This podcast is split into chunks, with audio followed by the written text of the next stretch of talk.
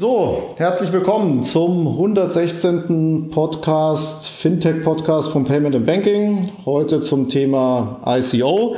Ähm, etwas verspätet dran. Eigentlich wollte noch Raphael mit dabei sein, der steckt aber im Stau. So fange fang ich, äh, ich mit dem ganzen Thema an. Ähm, ja, zu Beginn wie immer äh, danke an unsere Sponsoren SAC, Stolle und Heinz Beratung und den Bankverlag neu, neu dabei ab September. Vielen Dank. Ohne euch wäre die ganze Geschichte so nicht möglich. Ähm, ja, wir haben heute das Thema ICO, Initial Coin Offering. Sehr äh, komplex, komplexes, nerdiges Thema, ähm, wo man durchaus mal aufpa aufpassen muss, ob man es ob man's alles so richtig versteht und einordnet. Wir haben den äh, Philipp Barnhardt von Blue Yard zu Gast. Hi Philipp. Moin. Stell dich mal kurz vor. Was macht ihr denn so? Moin, genau. Wir, ich arbeite als äh, Frühphaseninvestor bei Blue Yard und wir sind eine riesige Kapitalgesellschaft, äh, sitzt in Berlin. Ähm, wir investieren global und wir haben eine Investment-Thesis, die äh, sich um die Dezentralisierung von Märkten dreht, das heißt die Reduzierung von Marktbarrieren zwischen verschiedenen Parteien, äh, insbesondere natürlich Blockchain-basierte Plattformen, wobei Dezentralisierung nicht nur Blockchain bedeutet, nicht nur Tokens bedeutet, um das klarzustellen. Ähm, die Bemächtigung, Bestärkung von Individuen, das heißt, wir möchten Technologien finanzieren, die die Leuten Superkräfte geben. Äh, für uns bedeutet das insbesondere neue Entwicklerplattformen, Frameworks, Softwarebibliotheken und so weiter. Äh, und dann der dritte Pfeiler ist die Liberalisierung von Daten. Das heißt, wir würden gerne Unternehmer finanzieren, die dafür sorgen, dass das Datengleichgewicht im Internet äh, wieder in vernünftige Bahn gelenkt wird. Und heute haben wir natürlich eine super, super monopolistische Datenungeheuer und wie bekommen wir eine Balance oder beziehungsweise wie geben wir den einzelnen Benutzern wieder mehr Kontrolle und Hoheit über ihre Daten. Ähm, das ist Blue Yard und ich kümmere mich in unserem relativ kleinen Team vor allen Dingen um, um neue Blockchain-Projekte.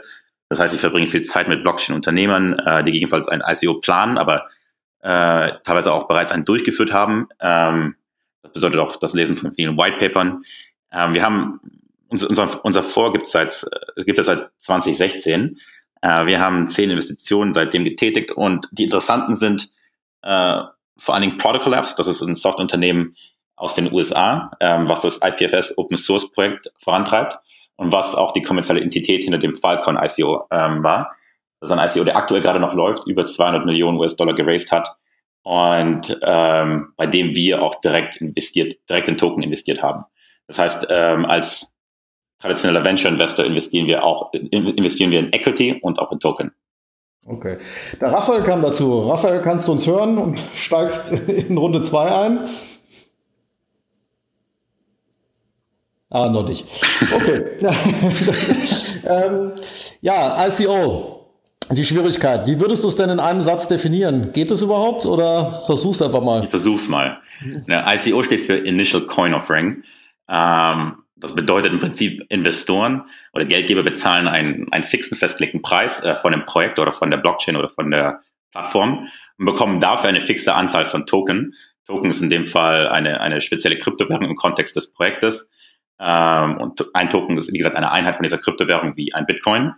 Und in der Regel, wenn ein Netzwerk startet, wenn es ein, äh, wenn es ein ICO gibt, gibt es eine sogenannte Genesis-Allokation, ähm, die verkauft wird.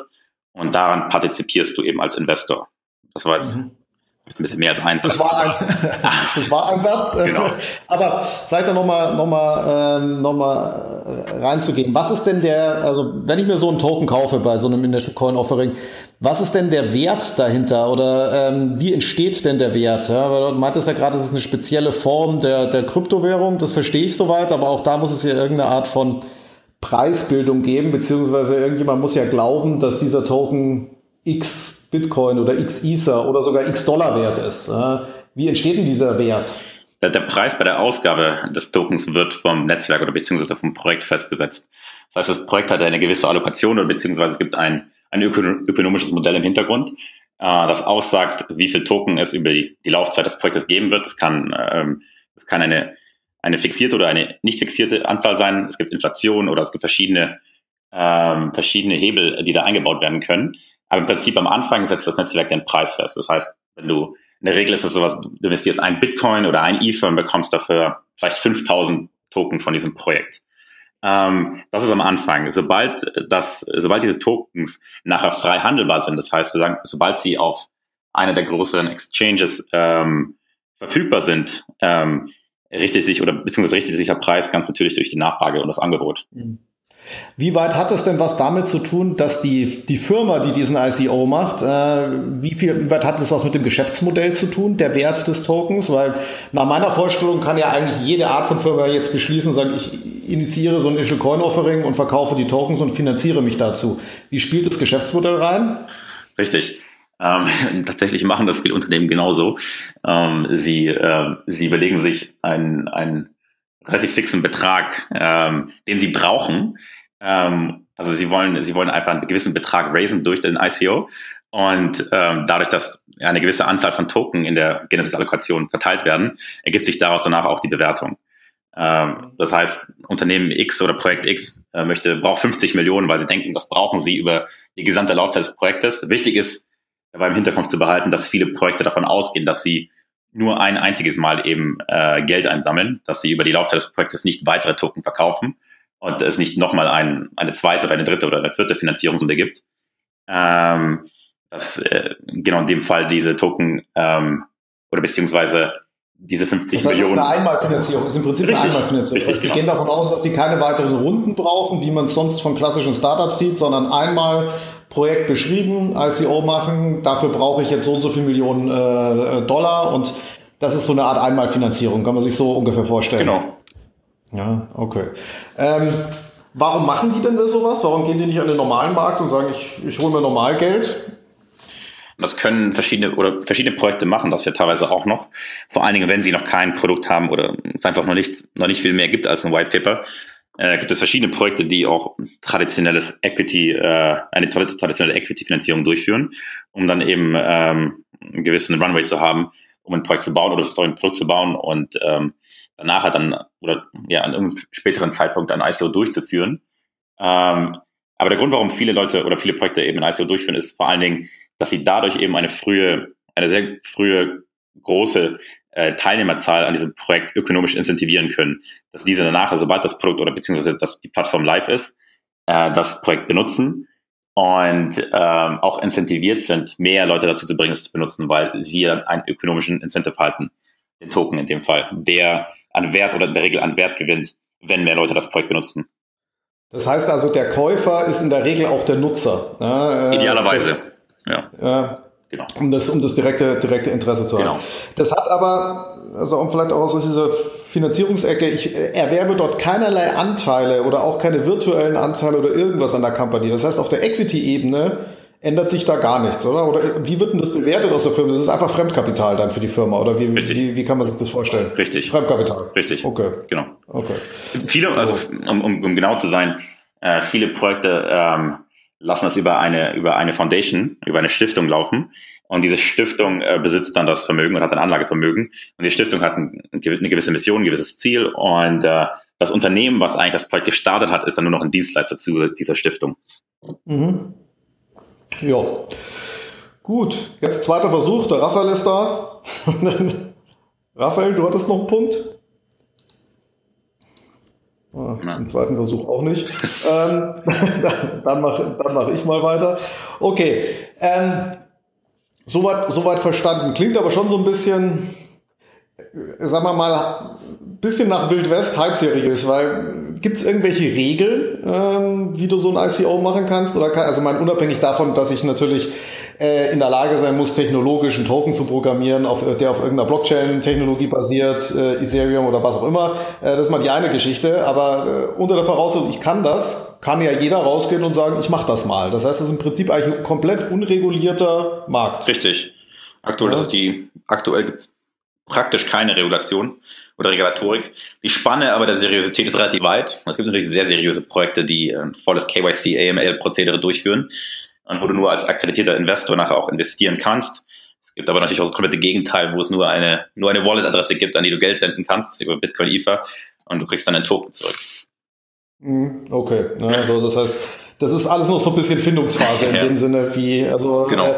Äh, ähm, so, okay. Was man, was man noch sagen kann, es gibt, es gibt, äh, es gibt schon gewisse Best Practices mittlerweile, es gibt verschiedene, äh, verschiedene Slack-Communities oder auch auf Reddit oder auf Twitter, wo, äh, wo die eigentlich im Prinzip jedes Projekt mittlerweile äh, ein AMA durchführt.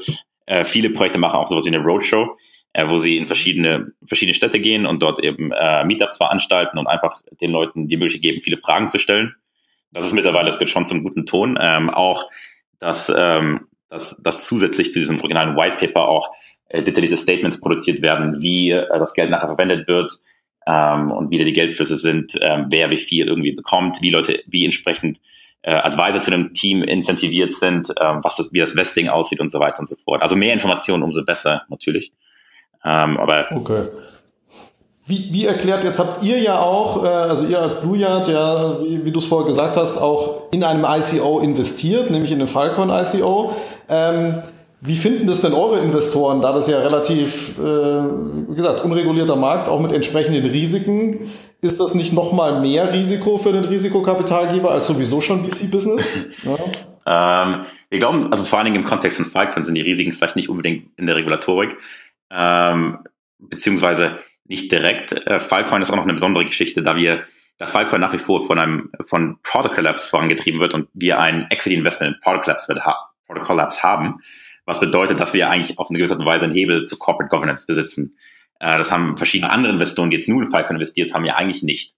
Ähm, wie das heißt, uns nochmal zu, zu, zu für, ja. für die Hörer nochmal klar, das heißt, ihr seid sowohl ganz normal als Equity-Investor in der Company investiert und habt auch an dem Token Sale teilgenommen. Ja, das Richtig. heißt, es ist halt eigentlich Richtig. so böse formuliert, wenn man es jetzt in der normalen Finanzierungswelt sagen würde, es ist, ihr profitiert von beiden Seiten. Ja, also sowohl vom Token als auch, selbst wenn der Token nichts wird, immer noch auf der Equity-Seite oder seid abgesichert. Ja? Klar, klar, wobei wir natürlich glauben, ähm, deswegen haben wir natürlich auch investiert. Und ähm, es gibt auch einen Unterschied zwischen der Product Clubs Finanzierung, was eine Seed-Finanzierung war, und der Falcon-Investierung, was, was eher in der Höhe oder in der, in der Größenordnung einer Series A war. Ähm, wir glauben natürlich, dass ein Großteil der Wertschöpfung, äh, dann auch der finanziellen Wertschöpfung, aus dem Token kommt und nicht auf der Equity-Seite. Da Product Clubs wirklich nur eine Company ist, die verschiedene Projekte launcht, ähm, die oder verschiedene Netzwerke launcht und diese Netzwerke nachher ihren eigenen Token besitzen und die Wertentwicklung in Token liegt, nicht im Equity der Company. Okay, ja klar. Also meine, das war ja auch gar nicht in dir, aber einfach nur vom Verständnis, da sagst du, ihr seid nicht der normale, ähm, äh, der normale ICO-Investor in dem Fall, aber es könnte auch andere Fälle geben, wo ihr sagt, wir nehmen einfach nur am Token-Sale teil. Ne? Und, Absolut. Äh, oder wird vermutlich auch irgendwann kommen, je nachdem, äh, so. Wie, ist, wie wird das Thema denn so in der VC-Community so gesehen? Ähm, Gibt es da viele andere, die da schon sagen, also jetzt unabhängig davon, ob die jetzt beide Sachen machen oder nur Token Sale, die da reingehen, oder ist es noch sehr, sehr exotisch? Ich glaube, es ist noch relativ exotisch.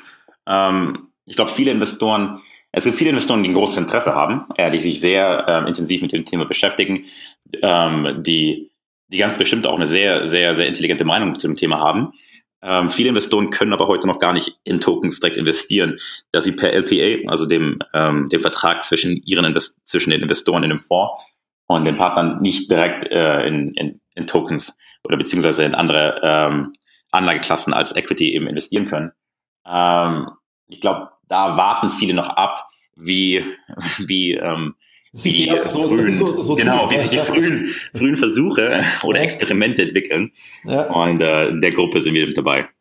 Ist es denn oder glaubst du denn, dass das, äh, dass es wirklich eine alternative Finanzierungsform werden kann? Also dass man sagt, okay, wenn ich ein Unternehmen habe und irgendwann mal auch das breiter ist und sagst, okay, ich überlege mir, mache ich Eigenkapital, mache ich Fremdkapital oder mache ich ICO, wird es, kann das so weit gehen? Ähm, ja, wenn es Sinn macht. Ähm, wir wollen, was, was wir nicht unbedingt sehen wollen, ist äh, tokenisiertes Equity, mhm. ähm, wo dann nur ein ICO durchgeführt wird, um nachher dann Geld einzusammeln. Äh, der Token soll ja ein, äh, soll ja wirklich einen sogenannten Utility-Wert im Netzwerk oder im Produkt besitzen. Mhm. Der soll wirklich intrinsisch Sinn machen. Äh, und wenn er das nicht tut, dann ähm, finden wir das in der Regel nicht so spannend. Ja, jetzt ihr vielleicht, aber die Frage ist natürlich, wie sieht es, wie sieht es eine Company? Ja? Also sagen wir immer auch nochmal eine Marktfrage. Also Absolut. Mit, mit, Utility meinst du, dass der Token selber auch einen Produktwert hat? Also einfach zur, zur, zur Erklärung, dass er nicht einfach nur ähm, ähm, dazu dient, die, das Unternehmen zu finanzieren, ähm, sondern äh, weil da ja die große Frage ist, wenn der nur dazu dient, das Unternehmen zu finanzieren, was ist denn der Gegenwert? Da, dann kommt man ja sofort in die Diskussion, kriegt er dann irgendwann auch mal eine Dividende oder kriegt er keine Dividende? Richtig. Was passiert, wenn das Unternehmen verkauft wird? Wenn Richtig. dann mehr oder weniger wert? Das ist ja auch noch eine Diskussion, die wahrscheinlich gar nicht klar ist. Also weder geregelt ist, äh, beziehungsweise im Moment könnte man es ja machen, wie man will. Ja, man könnte ja auch einen Token oder könnte auch ein ICO machen, sagen, das ist reiner Equity-Token Ja, und klar. ähm, es gibt vielleicht mal eine Dividende oder wie auch immer. Also es, Genau. dadurch, dass es nicht reguliert ist, ist das ja äh, durchaus genau. möglich.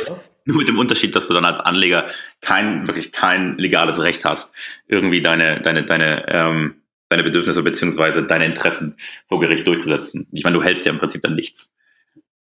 Klar, ne? also dass es ein Risiko ist, äh, was es jetzt ja auch ist, und zu sagen, dass du halt dich am Schluss jetzt auch deine, äh, deine Anlegerrechte oder der Anlegerschutz äh, äh, ist natürlich äh, minimal. Ja? Also was ich mir was, vor, was ich vorher auch meinte, was, was ich so ein bisschen interessant finde, ist, dass wir haben ja in den, in den letzten paar Jahren, also vor allem ausgehend von der Finanzkrise, immer mehr Regulatorik äh, erfahren, weil der Anleger muss geschützt werden und hier muss er geschützt werden und die Banken müssen jetzt das tun und das tun und Informationspflicht und so weiter. Und ähm, hier entsteht jetzt so eine Anlageklasse, Hochrisiko, äh, hochvolatil in dem Sinne, äh, ohne jegliche Regulatorik. Das ist ja genau der die Gegenbewegung so ein bisschen, oder? Das ist wirklich Absolut. komplett komplette Demokratisierung äh, mit allen Vor- und Nachteilen. Ja? Also ähm, wie, wie wo früher, weil, äh, ich hatte gestern, äh, gestern auch so eine Diskussion zu dem Thema gesagt, das ist sehr ähnlich wie äh, The Big Short, wie diese Companies, die mit Penny Stocks gearbeitet haben. Ja? Hoch, äh, man konnte sehr, sehr viel Geld verdienen, aber am Schluss war es auch vielleicht auch einfach weg. Ja? So, und dann lief es auch noch ohne Regel. Hinkt der Vergleich oder ist es schon ein bisschen so? Na, schon ein bisschen so. Ähm, aktuell hast du wirklich ein, es ist wirklich ein wilder Westen. Es gibt keine Regulatorik. Es gibt verschiedene Stimmen, verschiedene regulatorische Stimmen, die mittlerweile, die teilweise ein bisschen lauter werden, teilweise äh, weniger laut sind. Aber ähm, aktuell ähm, hast du als Anleger, es gibt keinen Anlageschutz. Gibt es nicht. Es gibt, äh, es gibt keinen keinen Gesetzentwurf oder beziehungsweise es gibt kein, kein Framework, äh, wonach diese, diese ICOs durchgeführt werden. Das ist ja im Prinzip auch alles, wie gesagt, dezentral. Es ist ja, Ja. oftmals werden sich da auch äh, Länder ausgesucht, die, die dem äh, Ganzen ein bisschen oder dem Thema ein bisschen eher entgegengehen oder entgegensprechen, ähm, um, um anderen Ländern beziehungsweise anderen, genau, anderen äh, Distrikten eben auch aus dem Weg zu gehen, wo das eventuell ein größeres Risiko sein könnte in der Zukunft. Glaubst du, da wird die, äh, äh, also schwierige Frage, ja, also oder beziehungsweise eigentlich auch äh, doofe Frage. Natürlich wird da vermutlich irgendwann äh, der Gesetzgeber mal reingrätschen müssen, vermutlich. Wenn zum ersten Mal große Verluste entstehen, das ist ja oft so, solange da alle davon profitieren, äh, sagt ja keiner, dass da irgendwas reguliert werden muss. Aber es wird natürlich, wie du auch gesagt hast, dass die Seriositätsspanne riesengroß ist. Das heißt aber auch, da wird irgendwann mal Geld weg sein, ne? so von Anlegern und dann werden Gesetzgeber da rein, da reingrätschen. Passiert es schon oder glaubst du, die warten noch, dass mal wirklich, wirklich was passiert? Ne? Ja, teilweise passiert schon. Es gab ja diesen großen, äh, diese große Ankündigung von der FCC äh, in den USA Mitte Juli, glaube ich, ähm, wo wo eine gewisse, wo ein, wo ein gewisser ICO ähm, als äh, als als als Verbot beziehungsweise als ähm, als nicht rechtens eingestuft wurde ähm, und absolut auch absolut auch verständlich so nachvollziehbar ähm, die SEC sagt im Prinzip, dass gewisse Tokens einfach tatsächlich Securities sind und dementsprechend auch reguliert werden müssen. Ähm, und das ist natürlich insbesondere problematisch, da in den USA natürlich nur akkreditierte Investoren in Securities investieren dürfen und die SEC auch einen relativ globalen Arm hat. Das heißt, wenn jetzt ein Projekt in den USA anfängt, äh, Token, Tokens zu bewerben oder beziehungsweise auszugeben und, äh, und US-Amerikaner eben investieren, dann hat die SEC die Hoheit, da wirklich nachher ähm, sich durchzusetzen, was ein Problem ist für verschiedene Projekte. Ähm, genau, also wie, ich glaube, die Regulatorik ist auf jeden Fall nicht verkehrt, äh, aber aktuell ist es eher noch so ein Schuss vor dem Bug von verschiedenen Projekten, aber viel passiert ist noch nicht. Also ich glaube, der Gesetzgeber oder die Regulatorik arbeitet gerade noch hinter verschlossenen Türen. Wie kann ich mir das vorstellen danach? Also das eine ist ja, den, den Token zu kaufen und danach diesen Token zu handeln ne? oder zu wieder zu verkaufen. Ne? Wie, wie läuft sowas ab? Gehe ich dann als jemand, der so ein ICO starten will, verhandle ich mit den ganzen Exchanges, äh, die jetzt auch eher, die man eher so aus der, aus der Cryptocurrency-Welt kennt und sagt, hier, liebe Exchange, was auch immer, liebes Kraken oder was, äh, was auch immer, willst du meinen Token handeln? Läuft das so ab und ich mache das eigentlich im Einzelverhältnis oder geht es umgekehrt, dass die auf einen zukommen und sagen, äh, oder wie, wie, wie passiert sowas? Beides. Die Projekte gehen auf die Exchanges zu, die Exchanges gehen auf die Projekte zu. Ähm, es ist natürlich von Interesse, es ist im Interesse der Exchanges, wenn ein, ein erfolgreicher Token oder ein Token, der eine besonders äh, hohe Liquidität besitzt und dadurch natürlich auch ein hohes äh, Handelsvolumen besitzt, ähm, bei ihnen ähm, gehandelt werden kann. Und ähm, von dem her auf jeden Fall gehen beide Seiten aufeinander zu. Okay, ja, das heißt, es ist auch ein gewisses, also je mehr Exchanges einen, äh, einen SEO-Token handeln, desto eher ist es wahrscheinlich auch eine seriöse Geschichte, weil die werden sich das Ding ja auch angucken äh, und keine Exchange hat ja ein Interesse daran, irgendwas zu handeln, wo danach, wo es nach zwei, drei Monaten heißt, alles Quatsch äh, oder kein, kein Wert mehr. Sicher. Ja, also gewisses, gewisser Proof. Ja. Gewisser Proof, aber auch mit Vorsicht zu genießen. Es gibt viele, es gab, es gab mehrere Fälle, wo ähm, verschiedene Token nach relativ kurzer Zeit wieder abgesetzt worden sind, weil ähm, weil die Community nachgeschrien hat, das ist ein Scam, das ist ein Scam, das ist, passt alles nicht und so weiter und so fort. Ich glaube, die Exchanges er ist natürlich vor allen ähm, äh, vor allen Dingen ähm, handeln in ihrem eigenen Interesse. Wir versuchen natürlich so viel möglich Geld zu verdienen mit, äh, mit Projekten, die eine hohe Liquidität mitbringen und ein hohes Handelsvolumen, vor allen Dingen eben nach dem Start äh, oder beziehungsweise nach, nach dem Start des Tradings, des initialen Tradings, wo viele Leute dann eben einfach verkaufen wollen, weil viele Leute einfach investieren, weil sie spekulieren. Ähm, und äh, dann kann es dann schon passieren, dass es ganz schnell wieder weg ist. Wie ist denn ähm, der Zusammenhang zwischen der Cryptocurrency, ja, wo man ja auch in den letzten, haben wir ja vorher kurz gesprochen, wo es ja auch jeden Tag neue, äh, in der letzten Zeit jeden Tag neue Höchststände gibt, oder es geht eigentlich immer nach oben, und den ICOs. Ist da irgendein Zusammenhang oder kann man, kann man sagen, dadurch, dass jetzt mehr und mehr ICOs mit auch hohen Beträgen äh, initiiert werden, hat das auch eine Auswirkung auf den Kurs von vor allem Ether, was auf der Ethereum-Blockchain ist, oder hat das eigentlich nichts miteinander zu tun? Doch, sicherlich. Es ist schwer, das natürlich zu quantifizieren, aber ähm, größere, also wirklich größere ICOs, die auch ein ähm, großes Profil in der Community haben, weil sie, weil sie ein tolles Team haben oder beziehungsweise ein besonderes White Paper, einen besonderen technologischen Ansatz besitzen und so weiter und so fort. Ähm, einfach ICOs, die ein großes Volumen haben, äh, ziehen auch gewisse Preisänderungen zwischen in Ether und in Bitcoin mit sich. Viele Leute, was viele Leute machen mittlerweile, ähm, sie, sie wechseln oder sie bezahlen, sie bezahlen Bitcoin, um äh, nachher im ICO zu partizipieren. Sobald äh, der ICO vorbei ist und äh, sie und der Token frei handelbar ist, äh, handeln sie oder verkaufen sie den Token gegen äh, in Ether und ähm, mhm. kaufen eben in den in den Aufwärtstrend von Ether mit ein. Ja, okay, ja, das ist mir klar. Aber es ist am Schluss reine Spekulation in dem Sinne. Für viele Leute, ja. Hat relativ wenig mit dem eigentlichen, mit dem eigentlichen Modell der Company Für viele Leute, ja. In dem, in dem genau. Sinne. Wobei, aber, wobei man aber sagen muss, Spekulation ist nicht unbedingt falsch. Vor allen Dingen in, in den frühen Tagen von einem Projekt ähm, ist es vielleicht ganz wichtig, dass es eine gesunde Anzahl von Spekulanten gibt, weil Spekulanten natürlich an irgendeinem Punkt die Liquidität ähm, des Tokens vorantreiben oder beziehungsweise sitzen. Klar, ja, das ist ja, und das ist ja auch, äh, wie gesagt, das ist ja jetzt keine, auch nicht, nicht wertend, die haben halt nur ein anderes genau. Interesse dran, ne, an dem, an dem Thema. Ein relativ banales Interesse, äh, und, ja.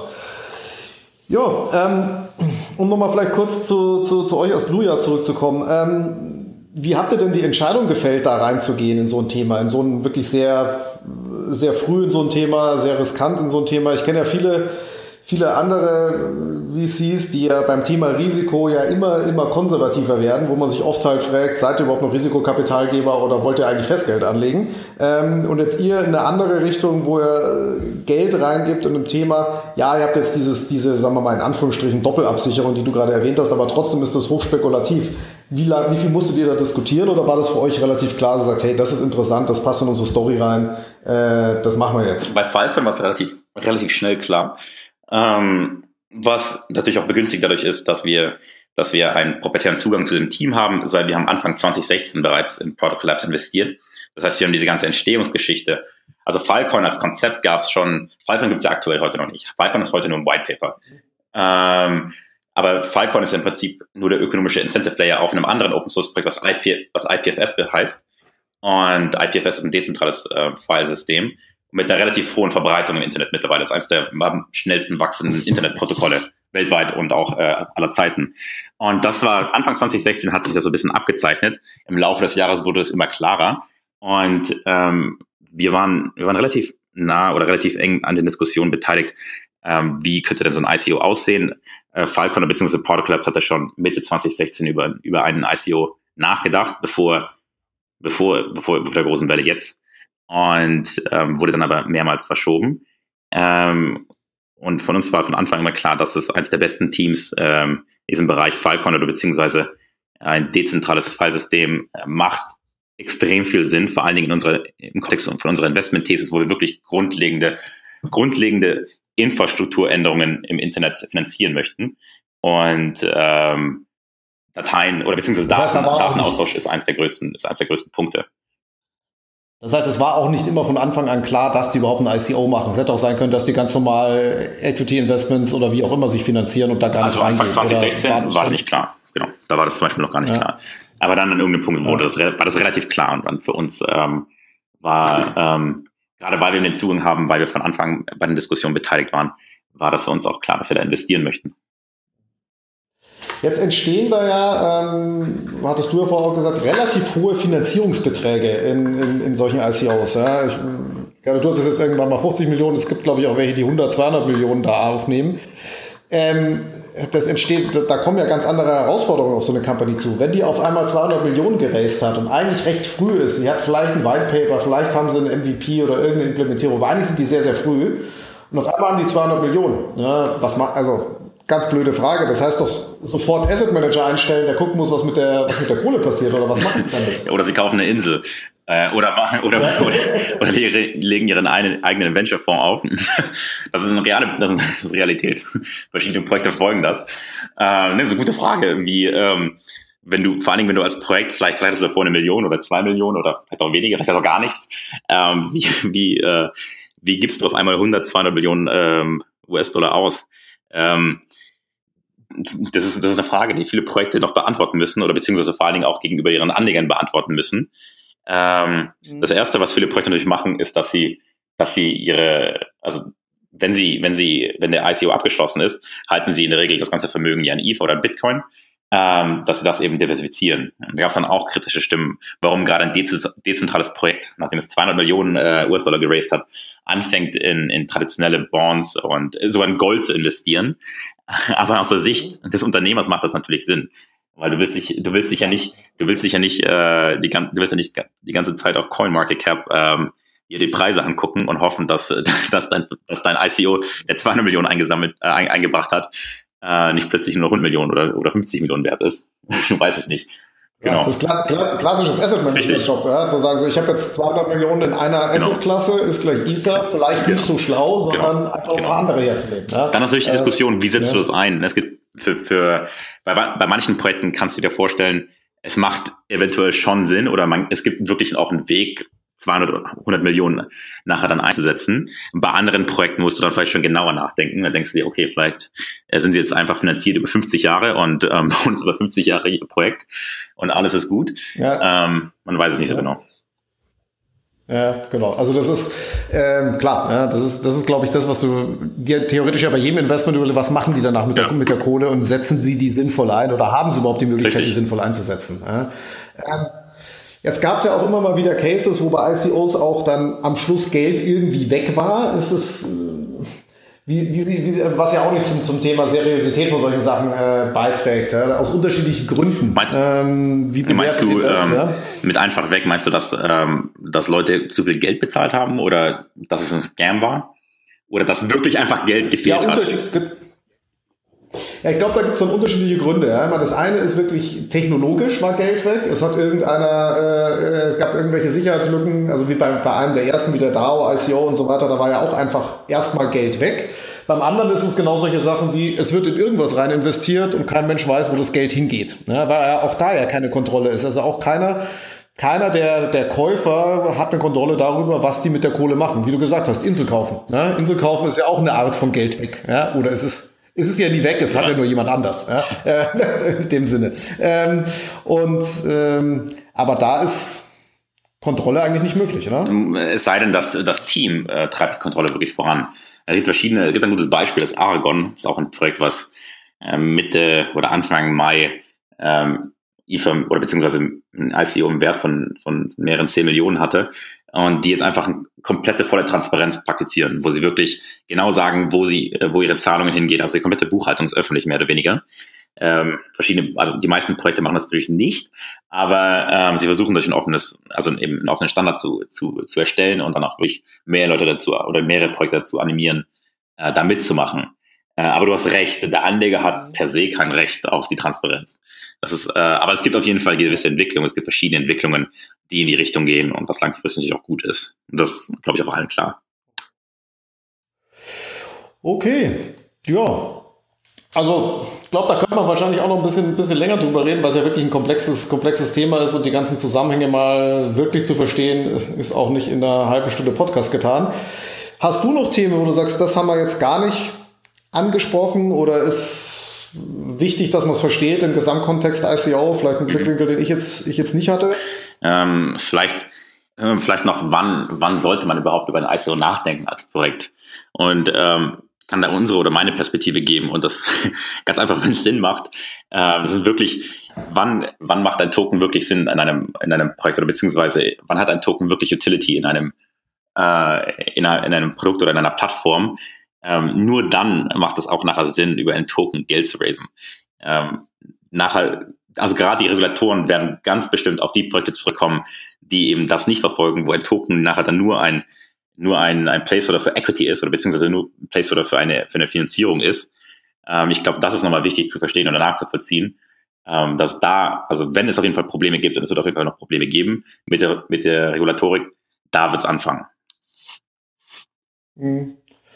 Okay, na, dass man da, das heißt, du siehst auch für die reine, reine Finanzierungsfunktion im Sinne des ICOs, das ist jetzt, klingt jetzt nicht so, wo du sagst, äh, das, das macht großartig Sinn, sondern sagst, es muss immer eine Verbindung zum Projekt geben, äh, sonst, sonst ist es eigentlich aus deiner Sicht, also nicht nur sinnlos, sondern auch halb seriös nur, ne? Also, so, okay, ja.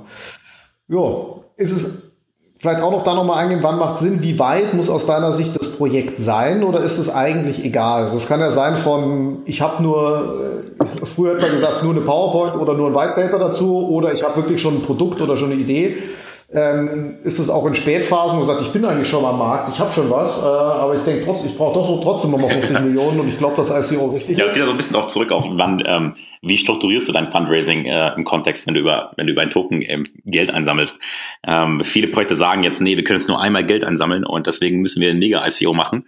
Aber man, man kann natürlich auch, äh, man könnte natürlich auch verschiedene, äh, also verschiedene, zu verschiedenen Zeitpunkten Token ausgeben oder über Token, äh, Token Geld einsammeln und das an gewisse Milestones äh, cappen oder wie auch immer. Da gibt es verschiedene Überlegungen gerade in der Szene, wie daraus oder wie, wie ein effizienter oder besser Prozess entstehen kann. Ähm, ich glaube, äh, ich glaube, ähm, Projekte sollten zumindest sollten zumindest einen Prototyp haben, sollten zumindest äh, irgendwas sollte auf dem Testnest laufen, es sollte ein bisschen weiter als nur ein White Paper, nur als nur ein Konzept sein. Sollte es wirklich nur ein White Paper, nur ein Konzept sein, vielleicht macht es dann wirklich Sinn, erstmal traditionell über Equity Geld zu Geld aufzunehmen, äh, um einfach irgendwas zu entwickeln, um einfach zu testen. Geht da was, passt da was, habe ich äh, frühe Datenpunkte, die ich dann nachher auch ähm, der Community oder beziehungsweise meinen Anlegern präsentieren kann, dass da was funktioniert. Ähm, weil ich glaube, so mhm. ist es wahrscheinlicher, dass ich als Projekt mehr, wirklich mehr seriöser, beziehungsweise wirklich interessierte und committete Anleger bekomme, äh, die das Produkt nachher oder das Projekt nachher unterstützen, äh, im Gegensatz zu extrem vielen Spekulatoren. Okay. Ja, war, glaube ich, ein ganz guter Abschluss. Ähm, wie gesagt, danke dir für deine Zeit. Wir gehen jetzt über äh, zu den News. Da machen wir jetzt einen kurzen, kurzen Break. Äh, danke dir auf jeden Fall schon mal und finde ich hochinteressantes Thema. Mal schauen, wo das noch so hingeht. Bin mir sicher, da werden wir irgendwo in drei, vier, fünf Monaten äh, nochmal ein Update haben und schauen, was sich bis dahin so entwickelt hat. Servus. Danke dir, Philipp. So, hi Raphael, inzwischen hast du es auch geschafft. Wir hatten etwas technische Probleme. Ähm, das, ich weiß keine nicht, Ahnung. es immer bei mir ist. Ja, das, was geht. Du durftest brav zuhören, aber sagen konntest du nicht. Nee, ja. ich durfte ja so Fleur spielen auf unserem, auf unserem Privatkanal und hab dir noch ein paar Sachen zugeschmissen. Willst du damit sagen, ich habe keine Frage selber gestellt? Sondern Nein, niemals. Du, du warst nicht komplett ferngesteuert. ja, ich habe mir Mühe gegeben. Ja, dann lass uns, lass uns in die News reingehen. Ich würde gleich mal anfangen. Ähm, News Nummer eins Klarna hat einen Relaunch gemacht und ist jetzt rosa ähm, und will jetzt noch mal stärker auch wirklich aktiv gegen PayPal gehen. War jetzt keine so richtige Überraschung, aber ich glaube so klar war es, so klar wie es jetzt positioniert war gegen PayPal, war es in der Kommunikation nicht. Ich glaube vom Modell schon, oder? Vom Modell her schon. Ähm, Rosa muss man jetzt irgendwie auch mögen. Ähm, was glaube ich sehr schade ist, oder ich zumindest sehr schade finde, ist, ähm, dass die Marke Sofortüberweisung verschwindet. Ähm, weil es war halt einfach, also A, eine sehr schöne Wortmarke, ähm, B, halt auch, damit verschwindet so ein bisschen Historie aus der deutschen Payment-Welt. Ähm, weiß ich nicht, ob das jetzt unbedingt sein, hätte sein müssen. Kann man natürlich auch nachvollziehen, dass man sagt, man möchte jetzt im, im, in der Corporate Identity halt nur noch, nur noch eine Marke haben. Das ist, glaube ich, das Einzige, was so ein bisschen mit Wehmut zu betrachten ist.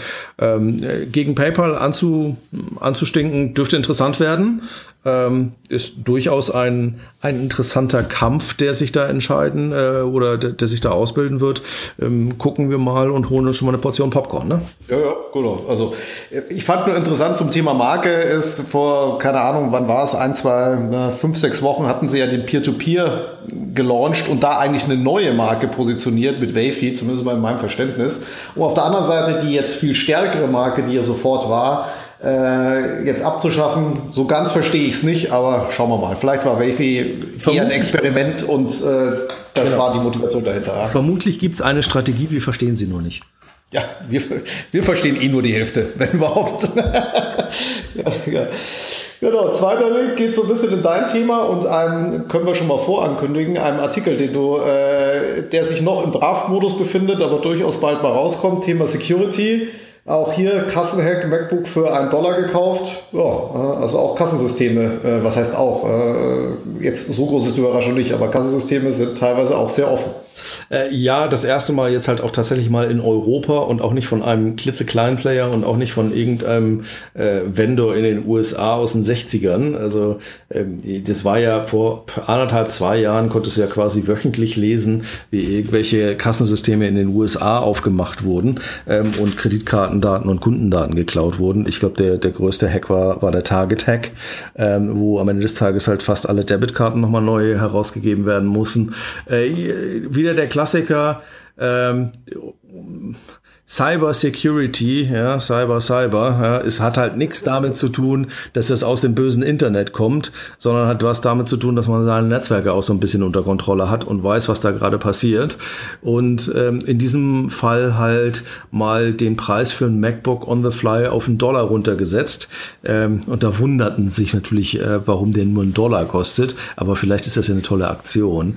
Es zeigt aber vor allen Dingen, wie, wie frappierend einfach das war. Ja, ja, das ist. Äh und da erzählt der Opa irgendwann mal Geschichten aus dem Krieg genau, auch wenn der noch nicht so lange her ist in dem Fall. Ja. Genau, dann haben wir gut äh, IoT-Artikel, ähm, der, der ja auch von dir kam. Da vielleicht auch nur die kurze Anekdote. Ich hatte ihn auf Facebook gepostet und leider hat ihn Facebook entfernt aufgrund von, äh, sagen wir mal, Content, der nicht rein sollte. Jeder sollte den Artikel mal lesen und rausfinden, warum das denn passiert ist und welche Wörter den Facebook-Algorithmus getriggert haben. wenn ihr die zwei Wörter findet, die die in Anführungsstrichen AI von Facebook dazu bringt, das Ding als nicht jugendfrei zu klassifizieren, alter Trottel, äh, dann sagt Bescheid. Ja, die AI ist doch, wo es nur eine Excel-Tabelle mit Wörtern drin, ja, wie es halt oft so ist. genau. Ja, dann wurde die Woche äh, Verimi äh, gelauncht. Dein, dein, dein schöner Vergleich war ja, hört sich an wie eine italienische Nudelmarke. Ähm, was ist das?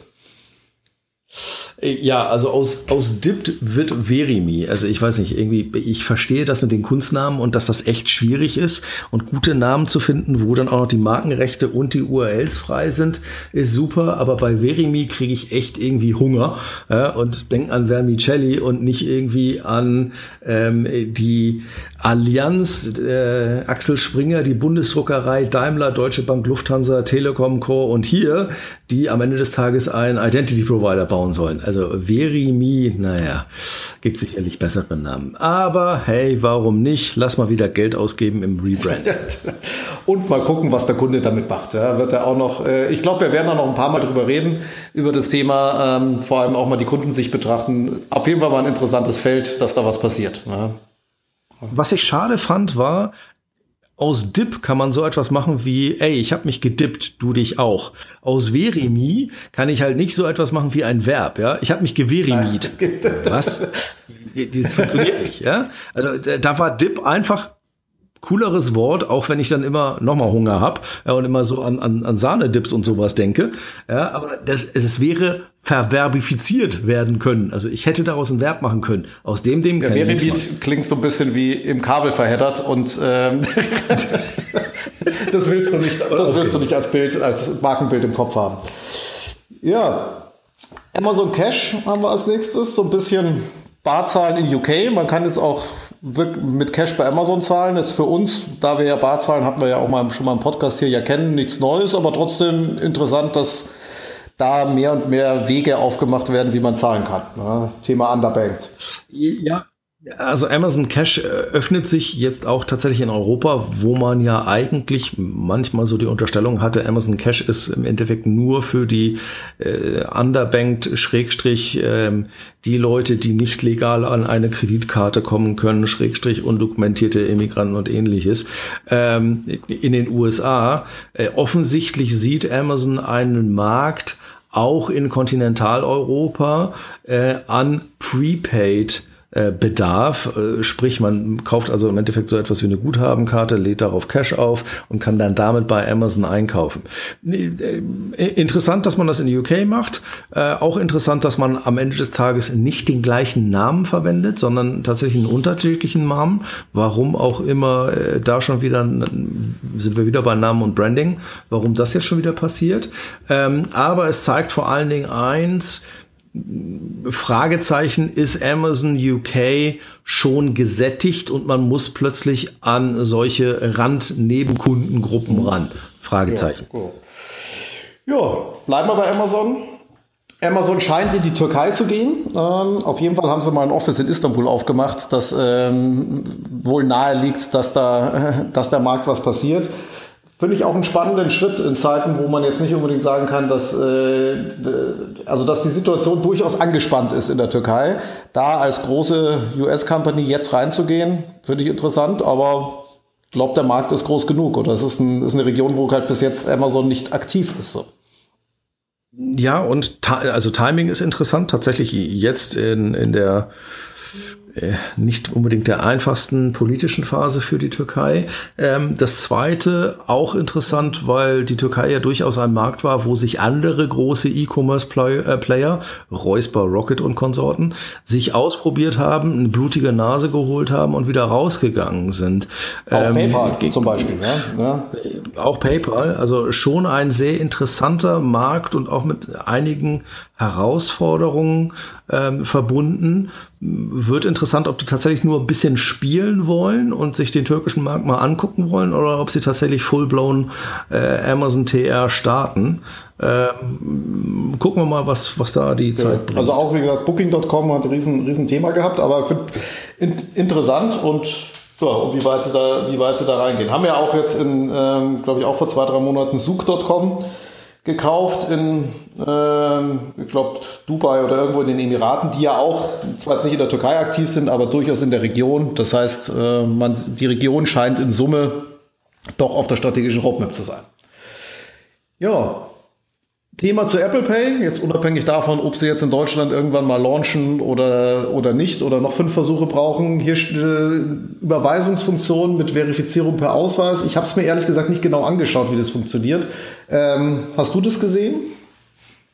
Äh, ja, es gibt wohl in iOS 11 in den, in den Pre-Betas wohl die Möglichkeit, dass du eine Überweisung auslöst und dann nochmal ein, ein, ein, ein KYC machst, ähm, wo du am Ende des Tages so aller ähm, aller Card-Scan deinen Ausweis einliest und da so ein Yumio drüber läuft, der dann im Endeffekt sagt, so ja, ja, das ist jetzt der, ähm, der Otero.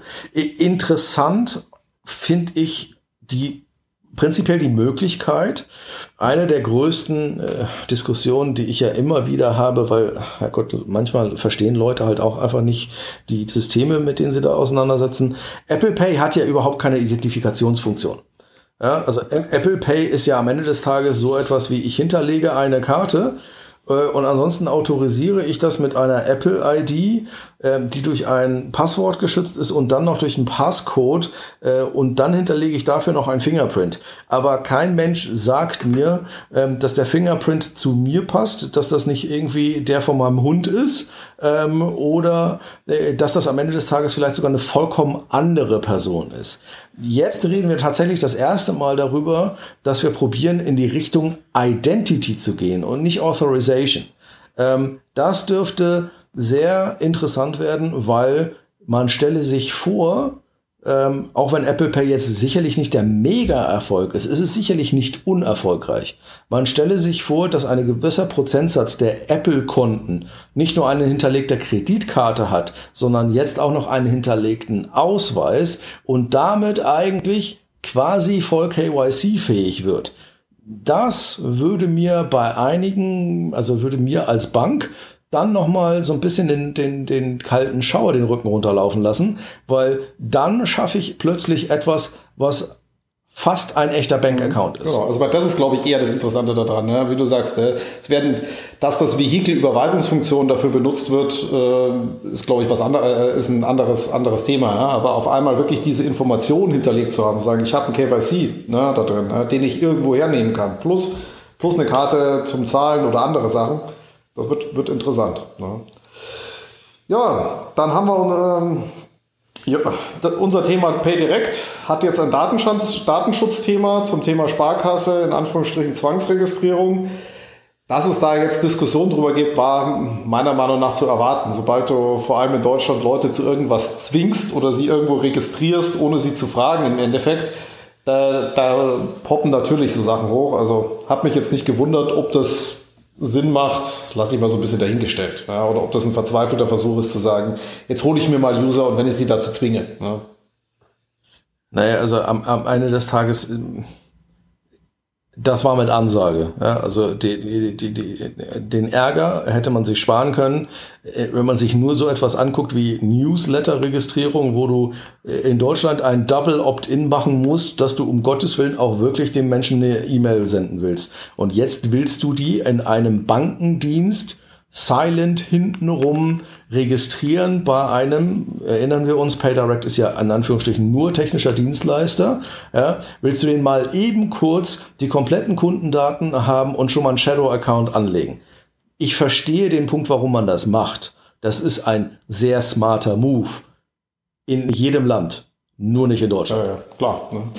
Und auch, und vor allem nicht als Sparkasse. Ne? Nochmal doppelt. Ne? Das ist. Gut. Ja, letzter Link, den wir hatten, ist passt auch ein bisschen zum ICO-Thema von vorne.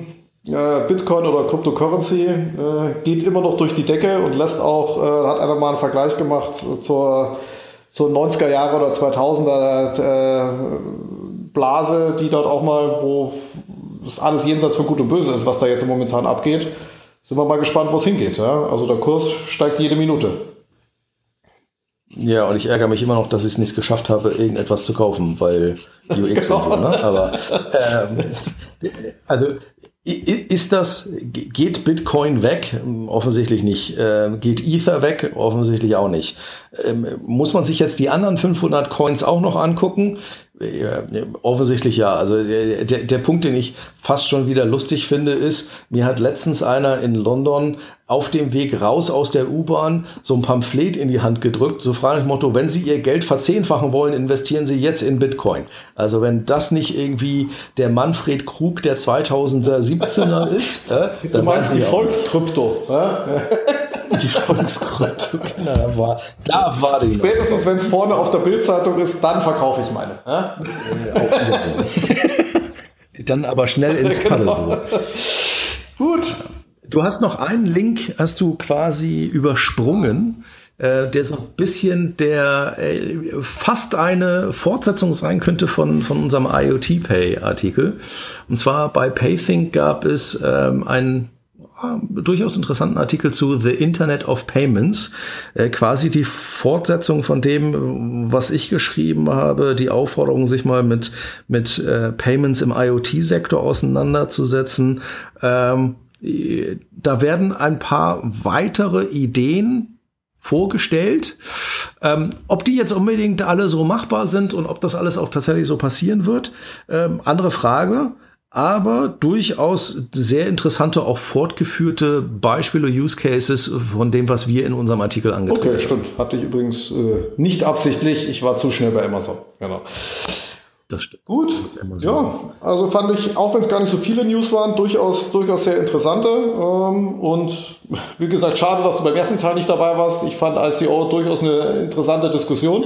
Ich fand ja. ihn ich fand den super spannend, also auch sehr, sehr insightful. Ähm, ich bin ja nicht unbedingt so der, der absolute Krypto-Fan, aber ähm, durchaus auch schon gut, gut erklärt und sehr, sehr nachvollziehbar gewesen. Ähm, ob man das jetzt alles gut finden muss und ob man das irgendwie alles auch so teilt, ist eine andere Frage.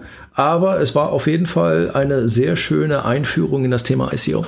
Gut, dann zum Abschluss nochmal Danke an unsere Sponsoren, SHC, Stolle und Heinz Consultants ähm, und neu diesen Monat der Bankverlag als Technologieunternehmen bieten die, glaube ich, unterschiedliche Sachen hinsichtlich bisschen Cybersecurity, bisschen E-Banking, bisschen bargeldloser Zahlungsverkehr an.